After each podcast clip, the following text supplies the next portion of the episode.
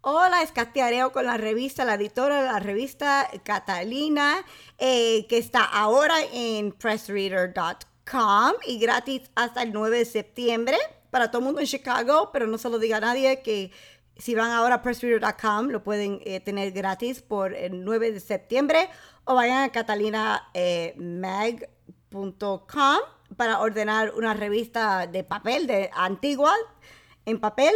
Y hoy voy a entrevistar a Elisa Batista, creo que es puertorriqueña.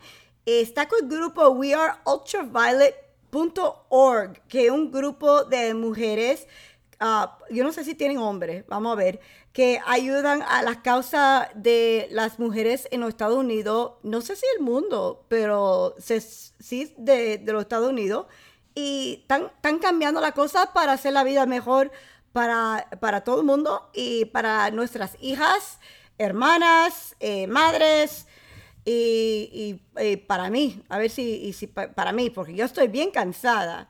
Ok, estoy esperando la llamada de Elisa Batista de weareultraviolet.org. Hey, Liz. Uh... I'm not trying to get involved in your private life or anything, but uh, I was going through your desk and I found these. Oh, Liz, don't you know birth control is abortion? But it isn't abortion.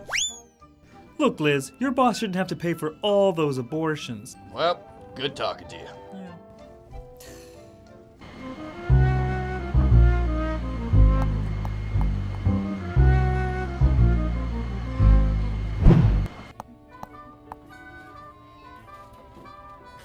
Hey, Liz, how's it going? You? Where's the pharmacist? I was worried you would try something like this. Uh, uh, uh, but I really need that for my endometriosis. We just don't think we should have to pay for you to have sex with Dennis. You aren't paying for sex with Dennis. The insurance company pays for my birth control, and neither of us are paying to have sex with Dennis. No,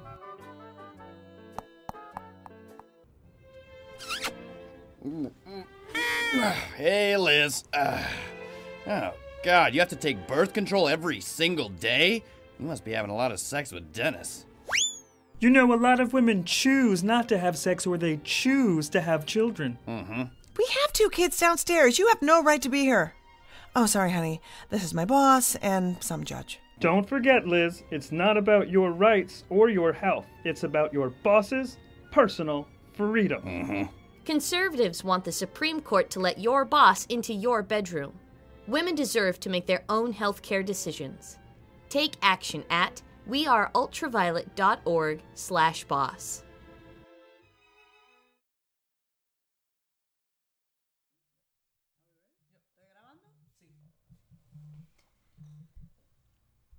Hola, ¿está Elisa?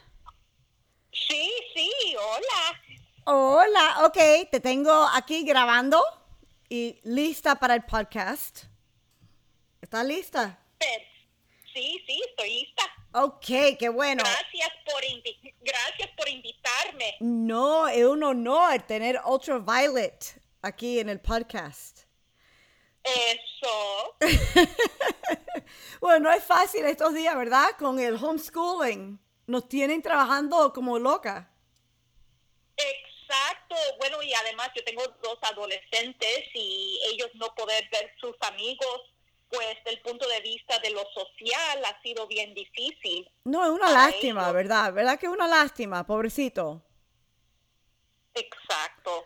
No, me... no pueden ir a bailes o eventos en su escuela. Me da una lástima, porque tengo, eh, yo tengo a mis niñas y pobrecitas quieren ir y quieren jugar con los amiguitos y no pueden ni hablar con ellos, lo tienen ahora en la computadora haciendo las clases solamente y no pueden ni hablar, no pueden hacer, el, tú sabes, side text. No sé lo que tienen, que, como un chat room. exacto, va a ser bien interesante lo que hace, bueno, el del desarrollo de ellos eh, cuando sean más grandes de este tiempo, que no han podido socializar con otros niños, con sus amigos es bien importante para los niños. No, y están con nosotros, una, eh, las, las, viejas amargadas en la casa y, y pobrecitos. Volviéndonos locas, Estamos locas, yo sé.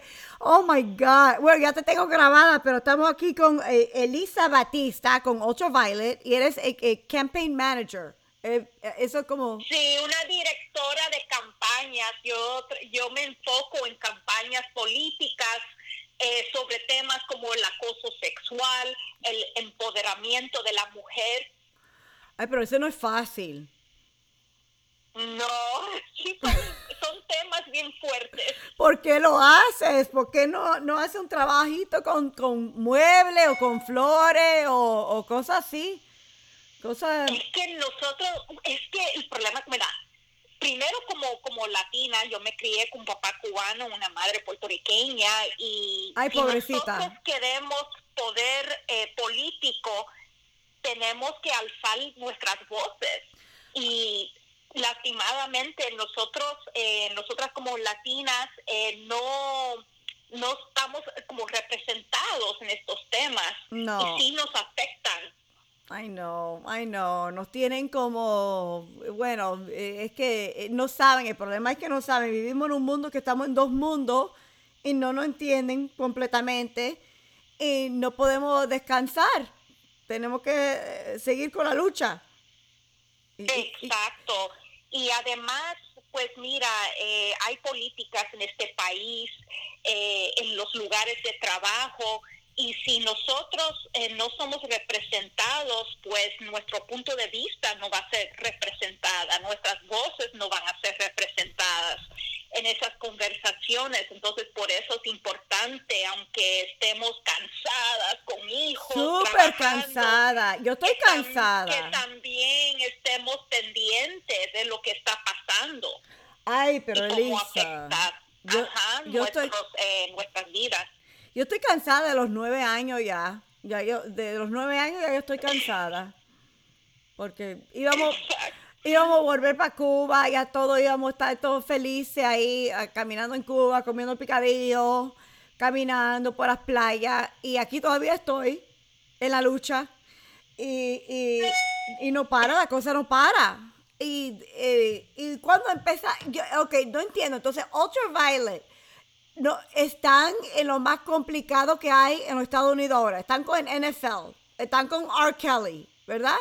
Están con... Sí, tenemos muchas campañas. Breonna Taylor eh, es, es, es la mujer afroamericana en Kentucky. Sí. que, mm, que fue matada por la policía. Entonces nosotros ahora tenemos un comercial para el Kentucky Derby defendiéndole a ella, porque nadie, eh, eh, pues, pues mira, eh, hasta ahora dos de las tres policías todavía tienen hasta su empleo, aunque No, no. estuvieron, sí, no, ¿Todavía? se despidieron de, todavía.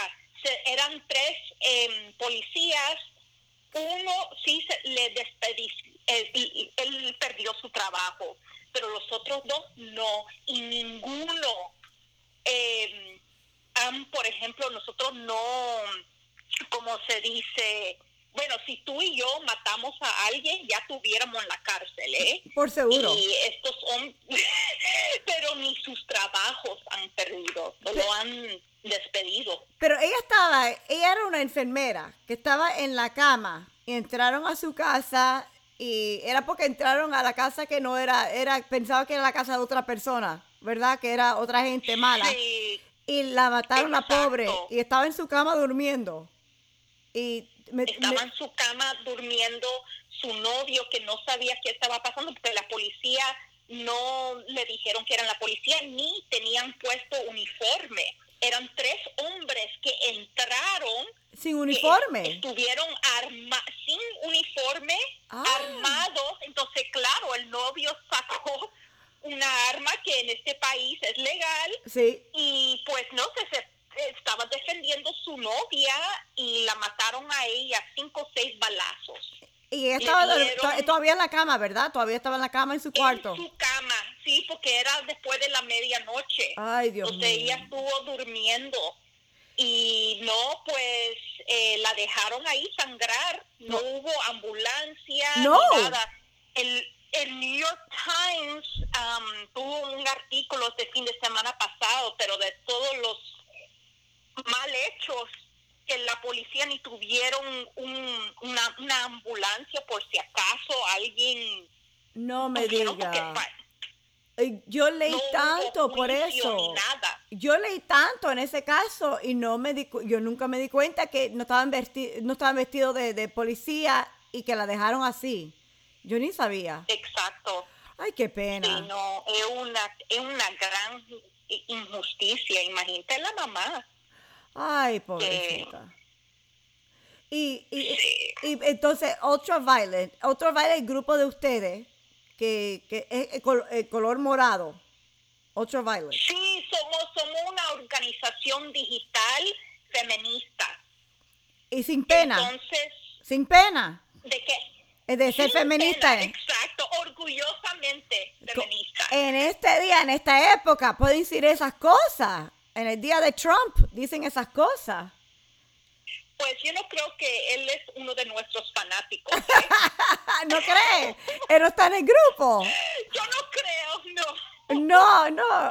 Ay, qué extraño. Me imagino, no. Qué extraño.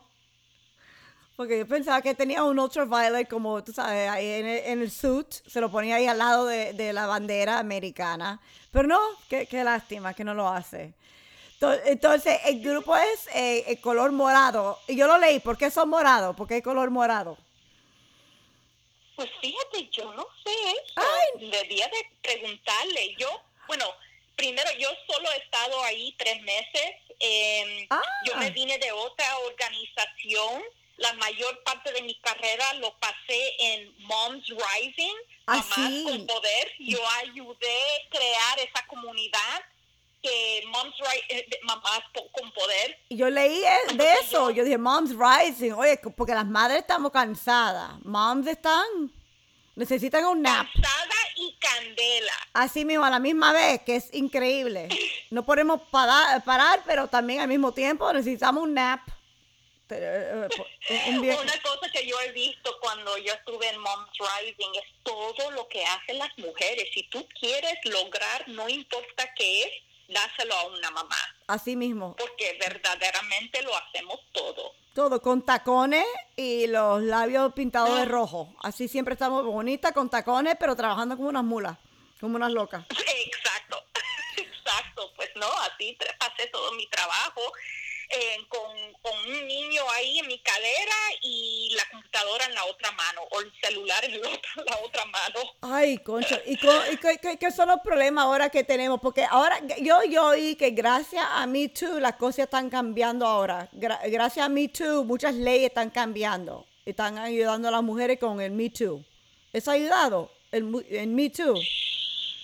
Sí, pero todavía tenemos muchos, eh, mucho trabajo que hacer. Ahora, al final de este mes, el Survivors Agenda, que es una coalición grandísima en este país, que incluye Me Too, Ultraviolet y muchas organizaciones, nos vamos a reunir y estamos creando una agenda y también un movimiento internacional para el acoso sexual, la violencia sexual en todos aspectos de nuestras vidas, sean el, el- eh, nuestras relaciones, el lugar del empleo, este, en todo, nuestras políticas.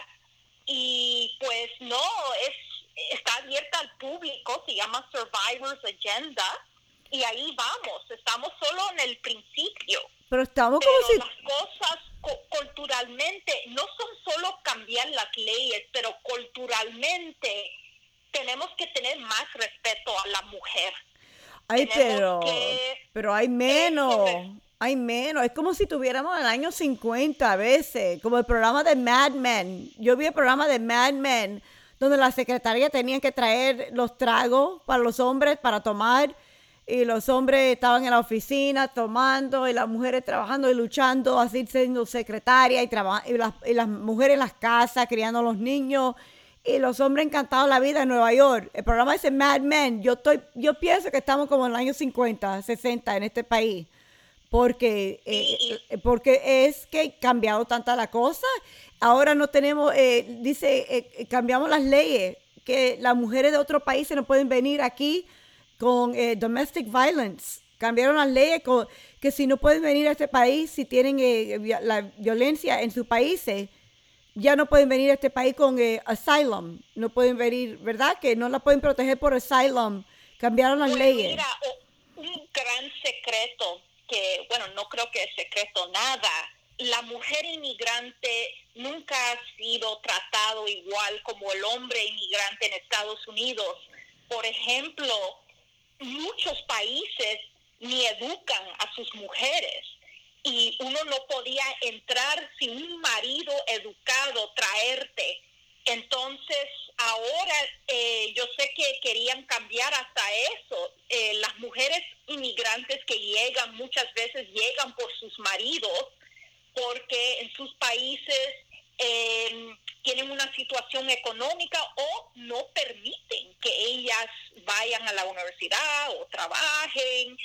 Y además, este país no hace nada para cambiar esa situación. Permitir, por ejemplo, una mujer que no ha estudiado por falta de oportunidad poder venir, trabajar en la agricultura o como niñera. eh, no permiten mujeres, por ejemplo, la han violado, abusado, llegar.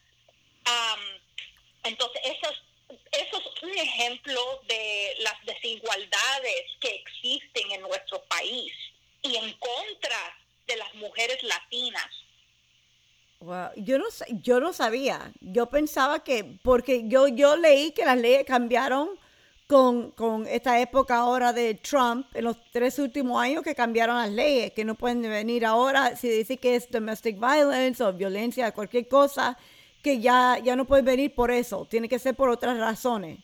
Pero yo no sabía que tenían No, que no venir. siempre ha sido la realidad, no, porque cuando yo estuve en Moms Rising, por ejemplo, había una época, una propuesta para una reforma migratoria y nosotras le eh, fuimos a Marco Rubio, a los senadores y le decimos que, oye, ¿y qué tal las mujeres?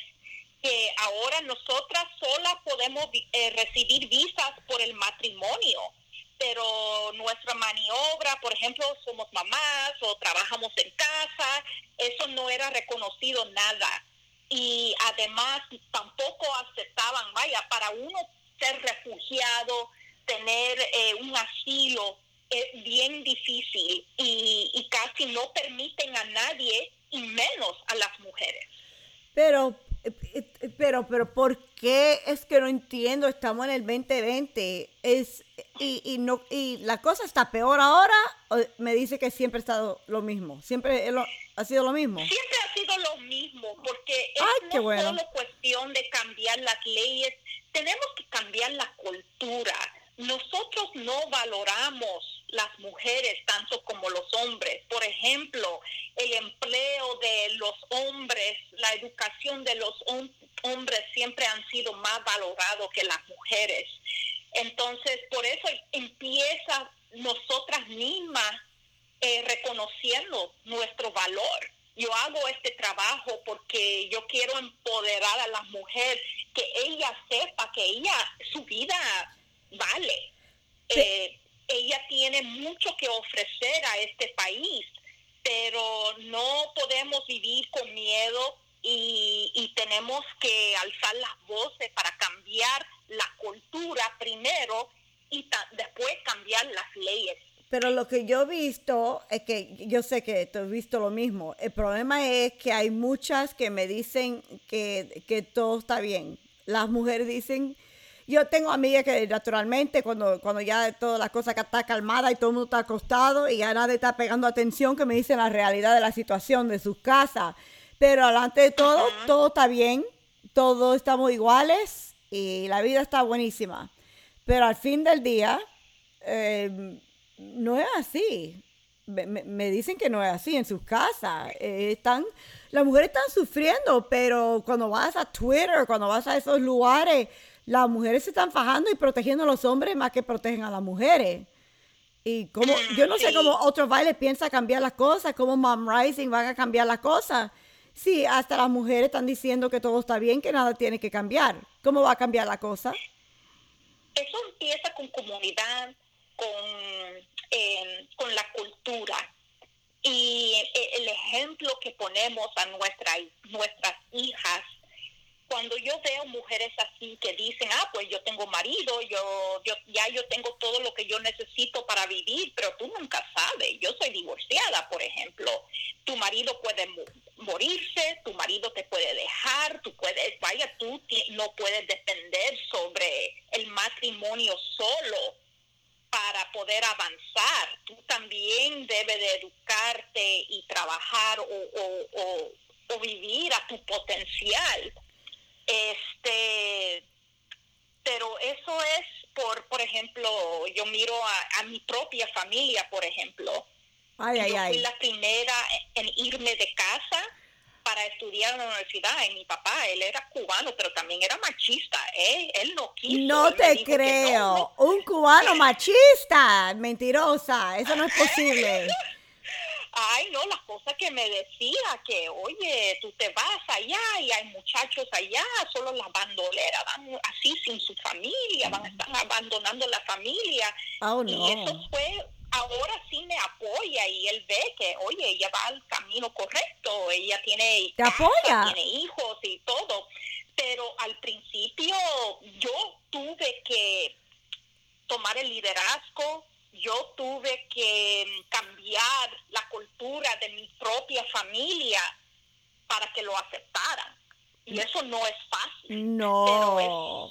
Muchas lágrimas, eh, muchos, muchos gritos, estoy segura, porque es una, latina, es una familia latina. Entonces, es un escándalo, es un escándalo, es una locura. Pero en mi casa, mi padre se murió hace 20 años, pero él se murió con la idea de Cuba eh, llorando por Cuba. El pobre tomó queriendo regresar y nunca, nunca se acostumbró a este país. Pero cuando yo me vestía con un vestido me decía em, que no me veía bien. Mono, mono que se viste de seda, mono es, mono se queda. Y se reía. Para, para que yo me quedara en la casa. Él no quería, me quería que yo saliera de la casa. Y yo me quedaba en la casa, yo no salía. Y nunca lo, nos acostumbramos a este país, fue bien difícil aquí en este país para nosotros, para mi familia. Entonces, eso Sí, mi familia también, mi, pap, mi papi también quiso regresar a Cuba.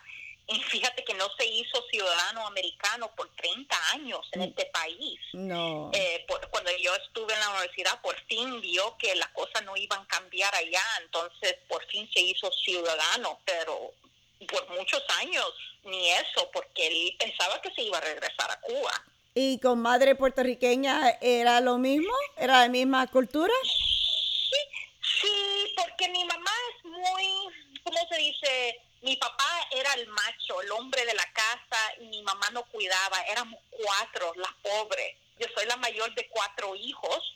Cuatro. Entonces, pues, nosotros todos teníamos que hacerle caso a mi papá. Así era. Y hasta yo me acuerdo mi último año del colegio, antes de la universidad, yo recibí beca para ir a la Universidad de Boston. ¿Fuiste? Y yo, sí, yo fui, pero yo le, yo le dije a mi papá que yo me iba a ir y él se enojó muchísimo. ¿Te dejaron? ¿Te dejaron? Sí. Bueno, no, yo me fui, mm. yo me despedí y me fui y, y fíjate que mm, ni para los veranos yo llegaba a casa, yo trabajaba en Boston y me quedaba ahí. Pero no, yo me acuerdo que había unas peleas y mi mamá me decía, por, por, favor, ya no hables más de la universidad, yo no quiero escuchar nada de eso, estoy harta. Y yo entiendo, porque mi papá estaba furioso, la rabia que le metía. No es increíble, fajar por estudiar, no es increíble. Que tenés que fajar por eso. Sí, pues él quiso que yo estudiara, pero que me quedara en casa. A mí también. Yo tuve que, yo dije una gran mentira. A mí me dieron una beca quedarme en Miami, a ir a Miami Dade, ahí a, aquí a cinco minutos de mi casa. Y yo no iba a quedarme en mi casa. Yo mentí y yo dije que tenía que ir a, a Tallahassee, que era ocho horas de mi casa en Miami.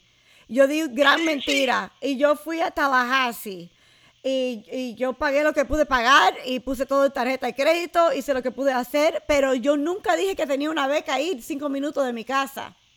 Hasta este día, el pobrecito se murió hace 20 años y nunca le dije la, verdad.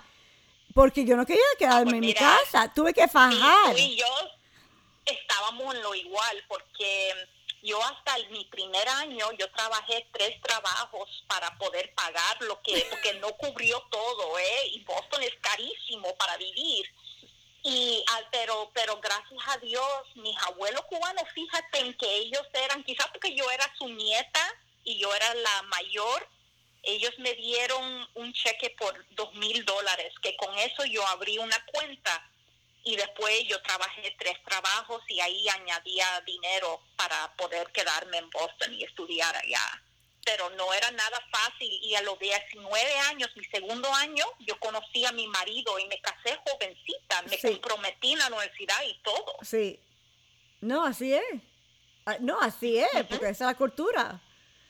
Pero, pero increíble que, que la diferencia es que tuvimos que fajar tanto para estudiar, para ir a la universidad, para estudiar, y la familia contra nosotros, y nosotros como unas locas, tú trabajando tres trabajos, yo con mi tarjeta de crédito mintiendo para ir a estudiar y, y solamente para tener lo mismo lo que todavía todo el mundo tenía en este país, porque los hombres podían ir, ir a estudiar, pero nosotros teniendo que mentir y con la cultura y la religión, qué pena. Al fin del día yo tuve tremenda pena tener que mentir para estudiar.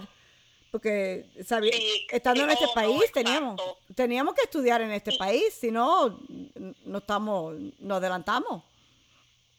Sí, eso no entendían tampoco, porque en los países de uno, una mujer y con la religión también, se casaba bien jovencita y el marido los cuidaba. Entonces, este, es- este, ¿cómo se dice? La cultura de estudiar a otro estado, lejos de la familia, y pues eso jamás. No. Eso no se ve en Cuba, por ejemplo. No. Entonces, eh, pero eso es lo que digo yo de cambiar la cultura, que eso no viene solo de cambiar la ley y forzar a papás permitir a sus hijas estudiar, eso viene de nosotras mismas hacer una movilización, hacer un gran escándalo y, y sacar esas becas y irnos y trabajar y hacer lo que sea. Pero Así. muchos ahora, en la época de COVID, es un, es un tiempo que nadie se puede ir ahora de la casa. Muchos están en la casa con la familia, hasta los americanos, todo el mundo está en la casa con la familia. Y yo me muero, oye, si fuera, mis hijos son diferentes porque yo soy más liberal, yo Sí. Permito que, más que mi papá, ¿eh? Pero oye, qué, qué locura hubiera sido si yo me tuviera que quedar en casa a los 18. pero lo están votando, los pobrecitos se están tratando de ir de la casa y las universidades lo están votando y tienen que ir para la casa. De todo, toda la cultura ahora tiene que estar en la casa con los padres y todo el mundo están hechos unos locos. No estamos para esto ya, en el año 2020 no estamos para esto. Exacto. Entonces, ¿cómo? No, pero sí, fíjate que eso es un gran problema con el COVID. Una cosa que hemos visto en Ultraviolet es que en casos de violencia doméstica, que el marido está abusando de la mujer, pues ellas, las pobres, no hay ningún lugar donde ir. No, Y eh, eso, eso es un gran problema. Y además, eh, los hombres que son, son violentos, sí. ahora hay más casos de violencia doméstica, porque claro, me imagino, si nuestros hijos nos están volviendo lo- locas a nosotras, imagínate una pareja que no se lleva bien, No. están peleados y hay más, más casos. Y no sabemos cómo va a ir la cosa. Ya, yo- no, se, no se sabe, porque yo trabajé en Washington, D.C. con el HHS, que bajamos el avian flu. Yo estuve ahí con la época de todas esas cosas y pensamos, ay, ¿qué pasa si tuviéramos eh, algo como un pandemic, como el avian flu? Y ahora con COVID, yo no sé lo que va a pasar. Lo- Los expertos no saben lo que va a pasar. Y esto puede ser uno, dos, tres años, no sabemos. Con la vacuna no se sabe lo que va a pasar. Entonces, ¿qué vamos a hacer? Entonces, otro baile, ¿cuál qué, qué debemos hacer? ¿Qué, qué, qué son los consejos hoy? Porque ya te he tenido el teléfono por 25 minutos, por- pero siendo latina podemos estar así 25 horas, yo no tengo problema. Pero ¿qué son unos, eh, eh, qué son consejos que nos da nosotros para nosotras para, para ayudar a eh, las mujeres que lo ven, las mujeres que no lo ven, los hombres que lo ven, los hombres que no lo ven y los jóvenes que están en la casa y no sabe lo que está pasando. ¿Qué hacemos? ¿Qué hacemos ahora? Por, por favor, únete a nosotras que es gratis. Ultraviolet.org y ahí recibes nuestras peticiones. Estamos haciendo eh, muchas campañas de la justicia social, eh, la justicia eh, que, que con, con Breonna Taylor y otras mujeres que han sufrido gran injusticias en este país, por la igualdad de mujeres, por... Eh, sí, pues ahí puedes, nosotras le, le mandamos un email con todas nuestras campañas y, y ahí, de ahí eh, te, te podemos decir qué hacer. Pero están Eh, metidas en ¿cuándo todo. se puede? ¿De qué? Yo fui al Ultraviolet en el Facebook y, y en Twitter. Están metidas en todo. Ustedes están con todo. Eh, Con el R. R. Kelly, con el NFL, con todo. ¿Saben lo que está pasando con todo? Weinstein. Todo. sí, Están, sí. están hechas. Yo no sé cómo saben lo que está pasando por todo el lugar, pero ta- saben todo. Están pendientes. Sí, no todos los días están, bueno, siempre hay algo. Qué lástima, ¿verdad? Entonces, en las noticias, eh, eh, pues todos los días eh, nosotros mandamos artículos, debíamos de responder a esto o algo que ha ocurrido y de ahí escogemos las campañas que nos vamos a enfocar. Y wow. ¿Y, y, y de, de cuándo hay este grupo? ¿De, de qué año empezó? Porque no puedo encontrar. ¿De qué año, qué año empezó el Real Ultraviolet? El 2000, el 2008, Wow, sí, como hace el tiempo. 2008. Está vieja. Eh, nuestra presidenta, Shauna Thomas, Sí. ella la empezó. Ajá. Qué- Ella todavía está con la organización. Ay, qué bueno, qué bueno, porque eh, qué lástima, ¿verdad? Que están tan ocupadas. Deben de estar Sí. tomando piña colada, un vino tinto o algo, ¿verdad? Que, qué lástima. Y cuando y no pueden descansar, ya cuando dice, ok, ya, ya se terminó la cosa, vamos a descansar, ahí, ahí hay otra cosa. Hay otra cosa, sí, exacto. Es que no- Ah, no, no, no, nunca hay descanso. Siempre hay algo por qué campañar, por ¿Qué? qué pelear. Qué lástima, qué lástima. ¿Cuándo va a parar la cosa? Qué lástima. Y entonces, entonces podemos decir que somos feministas sin pena. Exacto, sí, sí. Y mira, yo lo, también lo hago por nuestras hijas. Yo siempre le he dicho, mira, cuando mi hija era chiquitita, que ella se quejaba de cuánto yo trabajaba. Yo le decía, ¿por qué me estoy jodiendo? Ella me decía, para que un día me paguen igual que un hombre. Yo dije, exactamente, por eso ¿Ah, yo me dedico en esto. Es verdad, es verdad. Yo tengo dos niñas y cuando me dicen que ellas quieren ser reporteras y cuando ellas quieren entrar a cierta carrera, yo dije, ¿crees que es fácil? Yo estoy trabajando como una loca aquí para hacerte la vida más fácil. Porque como está la cosa ahora, ustedes no, no- no- saben que nos dan los pizza parties y, y el helado. No es así. La, co- eh, la cosa no es tan fácil, no es una fiesta. Parece como si fuera una fiesta, pero mami no tiene una fiesta. Sí, Eh, exacto, uno se tiene que sacrificar, pero también queremos mejorar las cosas por- para nuestras hijas. Por lo menos si no se tienen que preocupar que le están pagando menos que un hombre, que no se tienen que preocupar por el acoso sexual, que no se tienen que preocupar porque están discriminando contra ellas por ser mujeres, pues eso es un gran alivio. Ay, no, y una lástima porque todavía estamos, creo que, que pagan a las latinas de este país, creo que todavía es menos, menos que todas, que todo, todas las, todas las otras Sí. mujeres. Sí, todavía estamos, en, eh, creo que 58 centavos a, a cada dólar que gana el hombre. 25 centavos a cada dólar de Ah, un hombre. ay, Dios mío. Ah, Imagínate eh, trabajar lo, lo doble para Ay. ganar. Bueno, yo entrevisté, yo entrevisté a un amigo de Obama, que es un hombre, pero él, él dijo que en el tiempo de nosotros puede ser que no vamos a cambiar la cosa, pero podemos mejorar la situación. Exacto. to- Entonces no podemos cambiar la cosa de una- un día al otro, pero por lo menos dejamos a todos mejor de como lo encontramos. Y, y eso es lo que me dijo él, que pode- y también podemos llorar mucho y comer chocolate, pero te- tenemos que seguir con la lucha.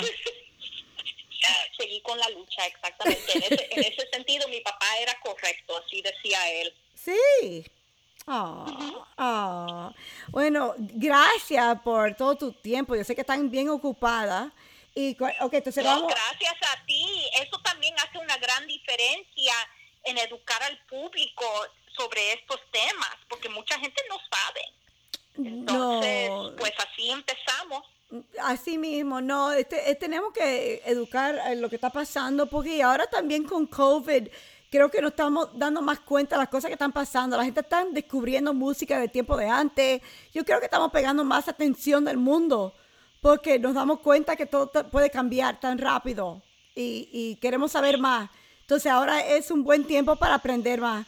Un, un tiempo perfecto para We Are Ultraviolet, yo creo, porque... WeAreUltraviolet.org. Me Sí, encanta. gracias. Y me encanta el color morado. Yo, yo leí algo por el color morado, pero tengo que leerlo otra vez. Pero fue, fue es una razón buena, pero no me acuerdo.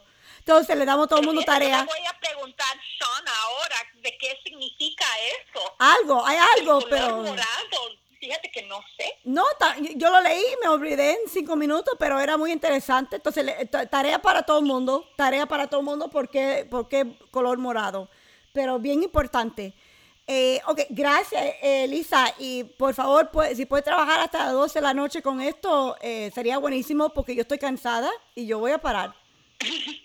Gracias, Katy, por todo. Gracias, gracias. Y también en la próxima revista de Catalina voy a poner a Ultraviolet para que todo el mundo pueda leer un poquito más de, de ustedes y, pueden encontrar a Catalina. eh, eh, todo el mundo está en Press Reader y nos puede encontrar ahora mismo en, con Press Reader. Van ahí y ven a la Catalina. Y tenemos todo ah, Latina y Latino en Catalina Magazine, que tiene ya nueve, 19 años, está viejita. Wow. Ay, Ah, pues felicidades. Ahora yo lo, yo lo voy a mirar. Ya, a Press Reader, hasta el 9 de septiembre es gratis. Entonces, eh, hasta ese día. Entonces, de ahí es cuatro pesos, no es mucho. Cuatro pesos. Entonces, ok. Gracias por trabajar eh, tan- tanto y gracias por trabajar hasta las 12 esta noche. Gracias. Ok, Elisa, nos vemos pronto. Hasta pronto. Nos vemos. Chao. Chao, gracias, gracias. Bye. Ok, eso fue Elisa Batista con weareultraviolet.org, O-R-G. Y um, si quieren ayudar la causa de mujeres, eh, si quieren saber más de lo que está pasando con Breonna Taylor, con el NFL, con R. Kelly, con eh, eh, de, lo de Fox, eh, de, de todo. Todo está ahora en weareultraviolet.org. y son mujeres que no paran. Y yo voy a parar ahora. Y si quieren ver a Catalina, vayan a pressreader.com.